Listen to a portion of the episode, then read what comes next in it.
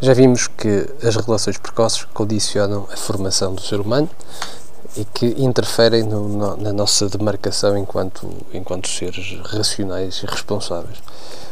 Hoje vamos ver também um outro fator de condicionamento do, de, de, da ação do sujeito e também de potenciação, que é a psicologia social.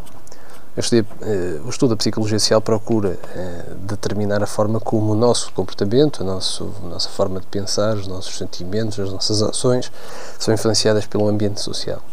Então, vai ali na esteira da, da filosofia política, da sociologia e, evidentemente, da psicologia, eh, este campo de estudo vai abordar o comportamento dos indivíduos em interação, ou seja, em contacto com, com o outro. Então, a forma como nos temos autoridade, as nossas noções pré-concebidas que afetam a nossa afetividade e a nossa atividade, o conformismo, a obediência, os estereótipos, os preconceitos, vão ser temas que vão importar aqui na, na, na tentativa de estudo do, da, daquilo que se refere à psicologia social. Começaremos então pelo estudo dos processos pelos quais nós construímos um conhecimento sobre a realidade, ou seja, começaremos pelo estudo da cognição social. E aqui vamos ver a questão dos preconceitos, a questão dos saberes, a questão das representações sociais, eh, entre outros. A cognição social eh, decorre e potencia a forma como o nosso comportamento decorre do meio em que vivemos. Ou seja, o valor que tem a interação social e as instituições sociais eh, que vão balizar e orientar o comportamento individual do sujeito. Nós interpretamos e organizamos as situações com base nas respostas mais adequadas e este, este conjunto de respostas mais adequadas decorre do nosso processo de socialização, decorre do nosso processo de formação no quadro, eh, no quadro educativo de uma comunidade. Então, a cognição social será o campo que investiga, eh, o campo da psicologia que investiga a forma como nós nos compreendemos a nós e aos outros que nos rodeiam. Eh, refere-se então ao, ao meio envolvente e, deste, e, deste, e deste campo fazem parte então alguns fatores como a família, como a escola, como os grupos de pares, como os meios de comunicação social, que vão interferir e vão condicionar a forma como nós vemos os outros e nos vemos a nós.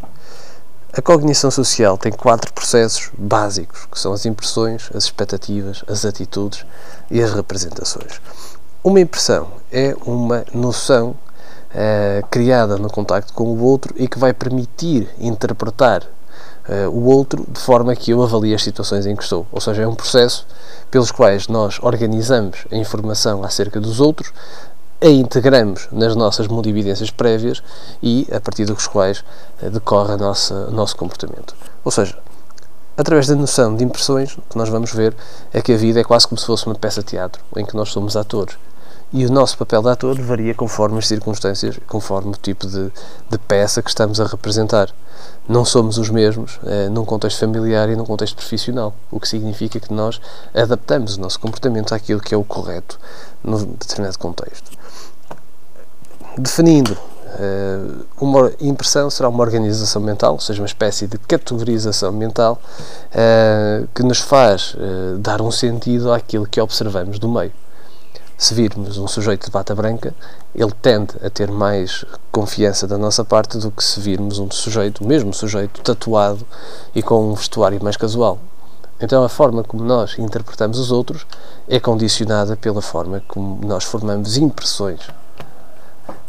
Este, as impressões vão ser formadas a partir de indícios que os outros uh, nos apresentam. Uh, aqui estamos a focar muito a importância que têm as primeiras impressões, uh, porque são elas que vão sendo mais estáveis, sendo mais duradouras, são elas que vão fazer com que a nossa ação tenda para um determinado tipo de comportamento.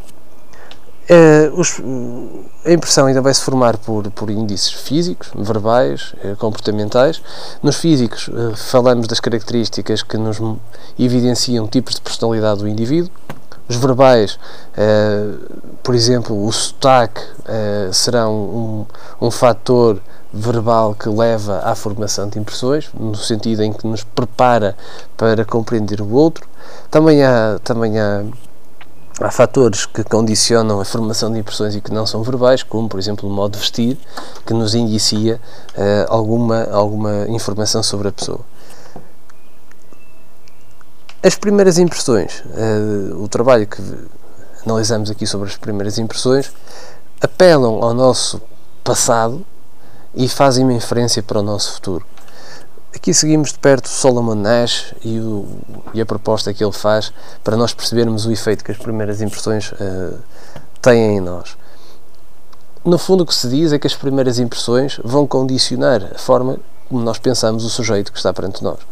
Ou seja, a ordem das características, a forma como nós vemos as características de alguém, aquilo que a pessoa me mostra num primeiro momento, condiciona aquilo que será a minha atitude para com ela. Se me disserem que a pessoa X é uma pessoa de bem, é uma pessoa bem disposta, por exemplo, eh, eu, que nunca contactei com ela, mas que vou contactar amanhã, já não vou absolutamente eh, na abertura descomplexada, já não vou totalmente em branco para aquele contacto que vou manter com essa pessoa. O que significa que, falamos aqui do efeito de halo, ehm, quando nós criamos uma impressão sobre a pessoa, seja ela direta ou indireta, direta quando decorre da minha vivência específica, indireta quando decorre daquilo que outros viveram e depois me contaram, eu tendo a confirmar essa impressão. O que significa que se me dizem que uh, o sujeito X é bem disposto, eu tendo, quando entro em contato com ele, condicionado pela informação anterior, tendo a ver sinais da sua boa disposição naquilo que ele faz.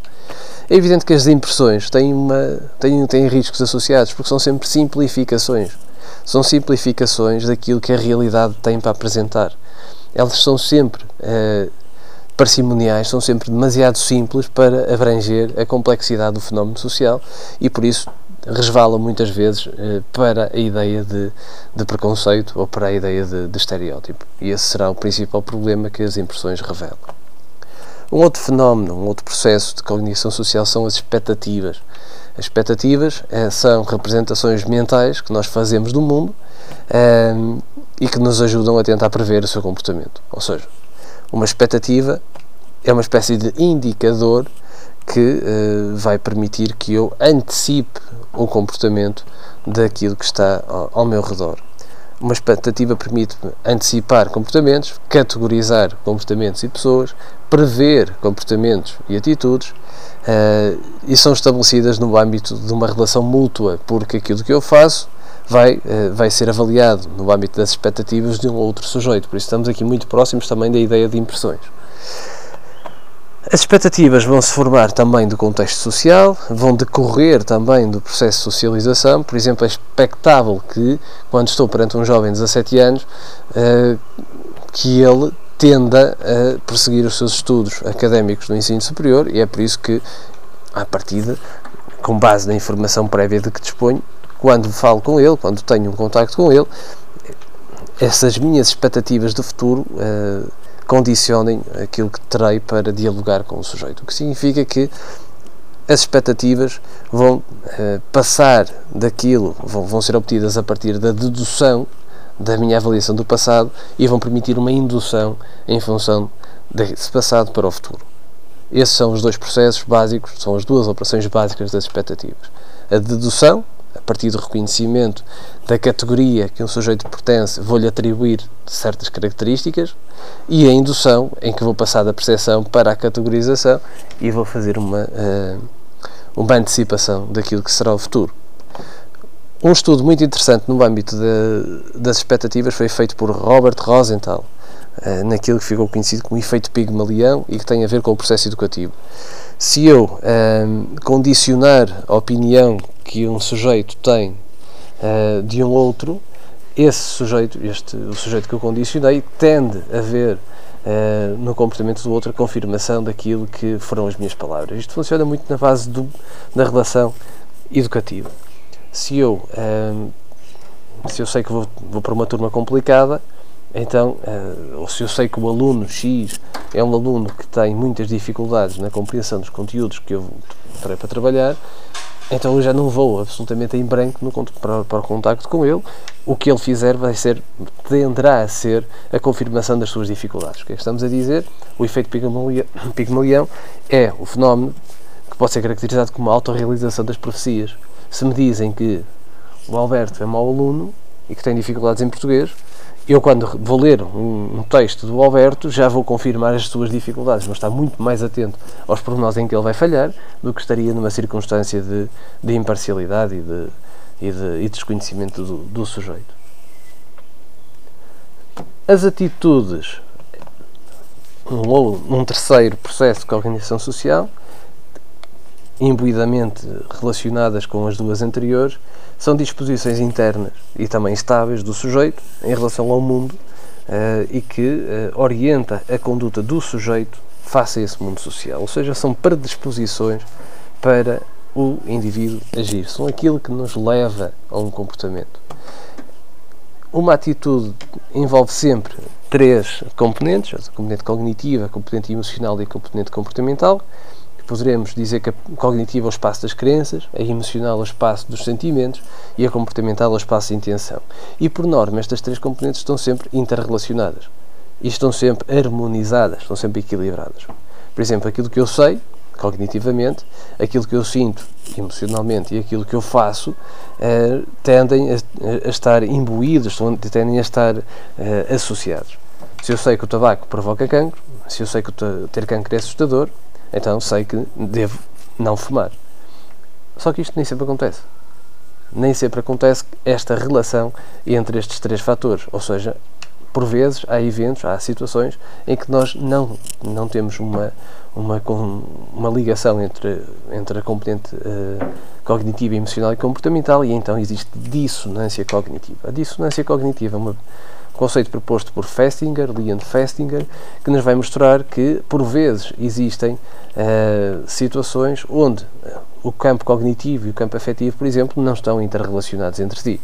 Ou seja, há uma dissonância cognitiva quando eu uh, estou numa situação em que faço algo, embora afetiva e cognitivamente saiba que não deveria ter feito.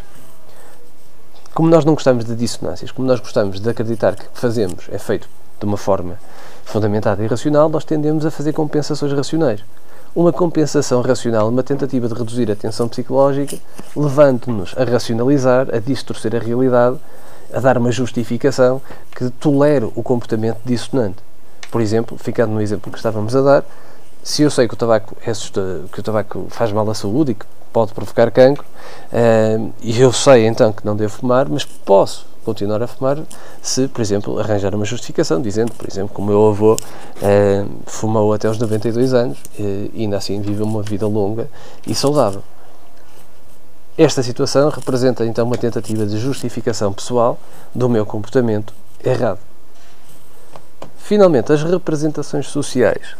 Eh, são uma modalidade de conhecimento que também é uma modalidade de conhecimento socialmente elaborada e partilhada e que servem para uh, contribuir para a constituição de uma realidade comum a um conjunto social, ou seja, é uma, é uma tentativa de dar um sentido àquilo que, que é o meio em que eu vivo, àquilo que são os acontecimentos sociais.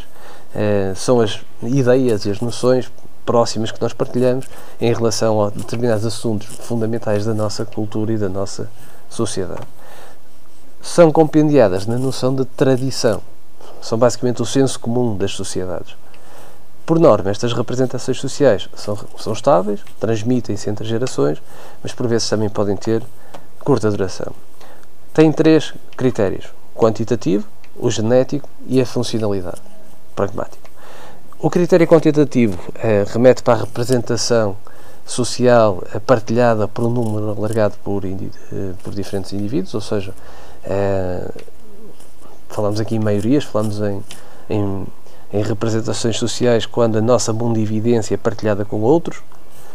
O critério genético remete para, para o facto de ser das representações sociais serem produções coletivas, veiculadas sobretudo pelos meios de comunicação, e finalmente, mais fácil, o critério de funcionalidade, a representação social remete para papéis específicos que cada um é suposto representar em sociedade, os lugares em que nós vivemos no âmbito da sociedade. Este, estas representações sociais remetem-nos também para dois processos basilares, dois processos básicos da sua formação. A objetivação, que remete para a capacidade de transformar um conceito numa coisa, uh, ou seja, quando o, meu conceito vai adquirir uma, uma realidade, quando o abstrato passa a real, é a forma como se organizam os elementos uh, representacionais e o percurso que eles efetuam até chegarem a exprimir uma realidade pensada. E a ancoragem. A ancoragem é o processo que vai fazer o enraizamento e a assimilação daquilo que eram as imagens criadas pela objetivação na mentalidade coletiva. Ou seja, é, é tornar familiar aquilo que não é. É quando nós é, damos um sentido àquilo que representamos é, socialmente. As representações sociais servem para nos explicar a realidade, têm uma função epistemológica, gnoseológica, servem para guiar os nossos comportamentos, então, nesse sentido, têm uma função orientativa, dão-nos uma identidade social, dão-nos um, uma justificação para a nossa identidade, dão-nos um sentido e, finalmente, permitem explicar o nosso comportamento e é por aí que elas encontram a sua maior pertinência.